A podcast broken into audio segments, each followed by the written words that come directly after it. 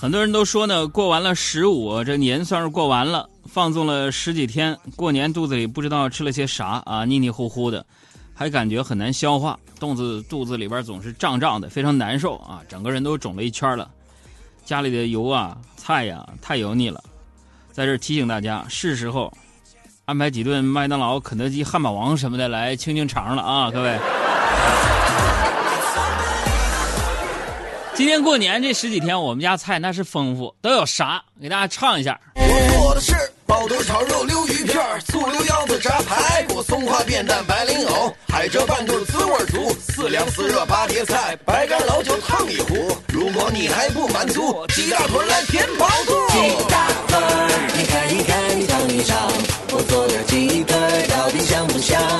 鸡大腿，你看一看，你尝一尝，我做的鸡腿这个吃了不少了啊，但是现在也怀念一些洋垃圾、洋洋洋快餐，是吧？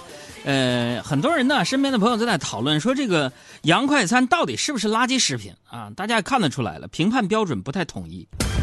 从这个健康角度来说呢，凡是高热量、低营养的食品呢，都可以划归为垃圾食品。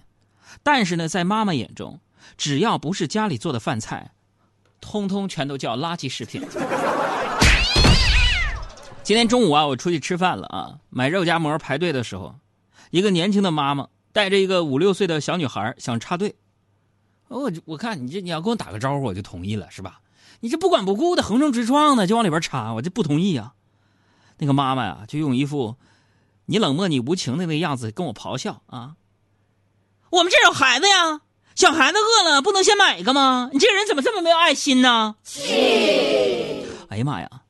就跟这种女的、这种人吵啊，可能会被扣很多顶帽子，所以我想咱就不跟人家吵了，是不是？我就对那个小女孩说：“我说小姑娘啊，想吃肉夹馍啊？”小姑娘没理我。我说小姑娘啊，这旁边啊有麦当劳、肯德基，但是你妈就想拿八块钱的烧饼打发你啊。那小女孩立马就炸毛了。各种嚎叫：“妈妈，我要吃麦当劳，我要吃肯德基，我要吃麦当劳。”前边呢是咱们今天节目的小帽，是一个小引子，说的是在我们平时生活当中啊，每个人都遭遇过类似这种道德绑架的事儿，应该每个人都遇到过。所以今天呢，我们就来聊一聊，大家伙呢也说一说，如果给你一次机会，你最想给这个世界制定一个什么规则？我们的公众微信账号，打开微信，点击右上角的加号，搜索三个字“海洋说”，大海的海，阳光的阳，说话的说。今天的幸运听众依然会得到的是小鲜多，呃，小鲜炖燕窝送给大家伙儿啊。如果给一次机会啊，最想给这世界制定一个什么样的规则啊？这是非常有想象力的一道这个开放式的问题啊。呃，首先呢，你们杨哥啊，作为一个呃清华的学生啊，我所有学那个结业证啊、毕业证经得起查啊，随便去啊。嗯，首先呢，我给大家说说什么叫做这个规则。规则呢，指的是什么？指的是运行运作规律所遵循的法则。哎，这个法则呢，是大家共同遵守的制度或者是章程。虽然规则呢是不成文的一个规定，但是大部分时候呢，规则啊是得到每一个社会公民承认和尊重而存在的。啊，人们常说这样的一句话：说没有规矩不成方圆啊。为了让咱们生存的环境更美好，我们就必须得遵守规则。你举个例子来说，今天我遇到的那个妈妈，她认为呢，插队买东西给女儿吃、给小孩吃是为了女儿好。殊不知啊，规则的教育、素质的养成，对一个孩子来说，比早吃几分钟肉夹馍要重要的多呀。你建立规则，是在为孩子建立一条成长的安全线。看似限制自由，其实是创造自由。孩子的安全感也是由此而来的。就像孔子所说的。从心所欲不逾矩啊，就像是这个尊老爱幼是咱们中华民族传统美德，但前提是什么？要在规则允许的情况下，这种美德才能发挥它最大的价值。哎，咱们就经常在节目当中啊，跟各位吐槽我媳妇儿李明嫂啊，说她太凶、太抠、好吃懒做，但不得不说，她在我妈面前是个好儿媳妇啊，落落大方、有礼有节。只是背后对我那是不堪回首，说打就打，说骂就骂呀。用我们东北话说，那老娘那女的就是说打就落了手啊。有的时候我真的忍受不了了，也会跟我妈抱怨几句，但是我妈呢，笑笑不说话。这不昨天吗？昨天晚上不是过节吗？我妈做了一桌子好菜，把我俩叫到家里边去，吃饱喝足之后啊，因为我妈跟我媳妇讲道理了，就说了：“海洋的媳妇儿啊，以后啊，你不要背后骂海洋了，这样多累呀。其实啊，当着面也行。我又不是不知道我家这小子有多欠收拾。”哎呀，我的亲妈呀！想对你说，我是不是你最疼爱的人？规则按照它的存在形式呢，大致呢，我给它分了三类。第一类呢是明规则，这类规则呢有明文规定，但是呢存在需要不断完善的局限性啊。明规则呢非常常见啊，大到纪律法规，小到办公室考勤制度，都是明规则。这类规则遵守起来非常简单啊，只要咱们就按照规定行事就行了啊。就像是我们平时消费，也是遵循了物价这个明规则。那么今天下午说个事儿啊，我那个手机啊。已经碎了两次屏了啊！手机呢掉地上，把那个钢化膜摔碎了。然后我就去附近呢比较熟悉的一个店去贴膜啊，以前都是在这家贴的。去的时候呢，恰好这个老板不在啊，老板娘接待的，拿个膜就给我贴。我问，我说这多少钱？他跟我说十块钱。我说给我贴个好点的，你们价格表上不是有二十的吗？我要贴那二十的。老板娘就翻着白眼对我说。二十的也是这个膜，熟人就给十块，看到傻子就二十。我说我说大姐，你老公每次都说我二十啊。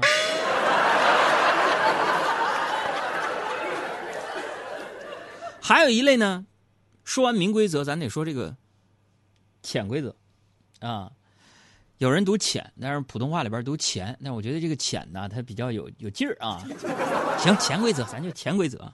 这个潜规则呢，就是规则的第二大类啊。虽然没有明文规定，但是约定俗成，没有局限性，可以弥补啊这个明规则的不足之处啊。咱们继续拿这个消费来举例子，你看消费啊，遵循了物价规则，但是物价规则当中呢，没有明文规定，比如说消费者是一群人的时候，最后究竟由谁来买单呢？对不对？哎。这个时候呢，潜规则就派上场了。小孩子消费，父母买单；恋爱中的男女消费，男人买单；结婚后的男女消费，管钱的买单；同学聚会，混得好的买单，是不是？说到这个聚会，过年的时候啊，我跟几个朋友一起吃饭，啊，他们让我结账啊，那你看，这就有点不公平嘛，是不是？我又不是混的最好的，对不对？我不认为说我混的还行吧，不认为我混的还行的人就一定得买单呢。完了，我就质问他们，我说这次凭什么是我请？上回吃的麻辣烫，上上次咱们吃的烤串，上上次吃的拉面，啊，哪回不是你们请的？凭什么就这次是我请？啊！当然说到这个买单呢，我跟各位分享一下，我就特别特别呀佩服，就是那些跟朋友出门抢着买单的人啊！我跟你们说说我啊，我不仅不是这样的人啊，我我身边也没有这样的人。不瞒各位啊，如果我跟小爱出门逛街吃饭，你们想看到我俩抢着结账买单，那只有一种情况：一就是我拿着他的钱包，他拿着我的钱包，然后你才能在街上看到我俩拼了命的抢着给对方付钱的一个壮观景象。哎，你抢着把火！哎，别拦着他！你挨个，你过来。行行行，好好啊。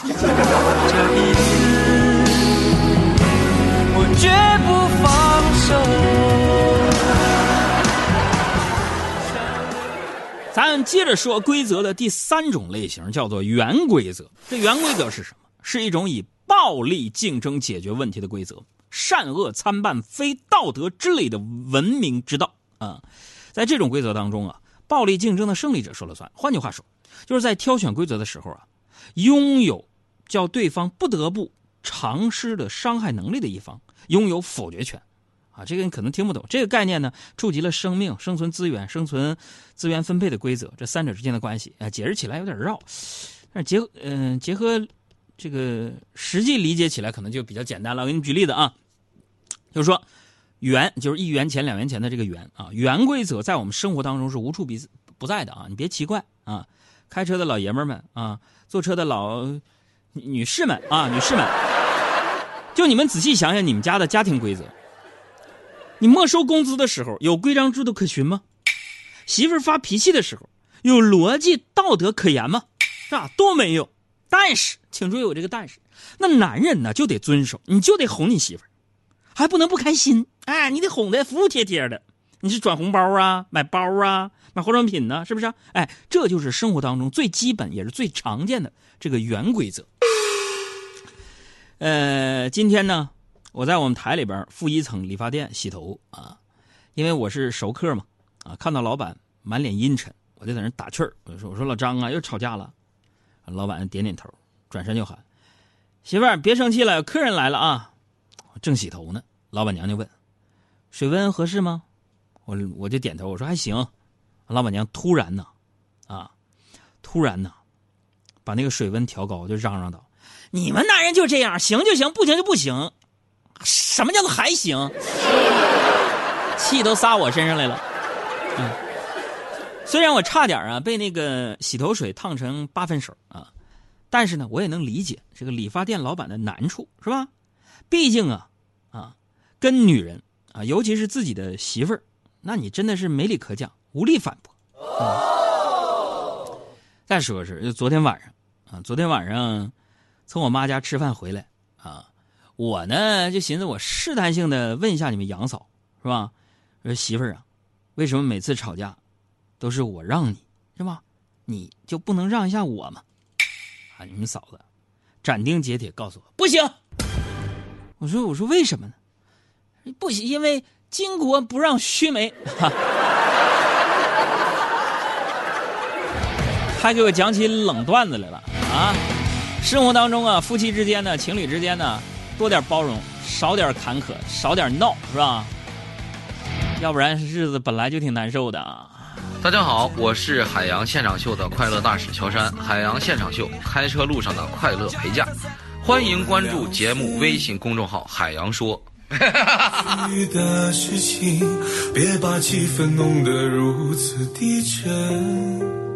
送给所有男人、女人有情侣的，这首歌叫《别再闹了》，来自我的好兄弟乔杉。我知道，如果把你换作我。我也会冲动，也会不安。即使天塌了，还有我在身边，没有什么不解的难。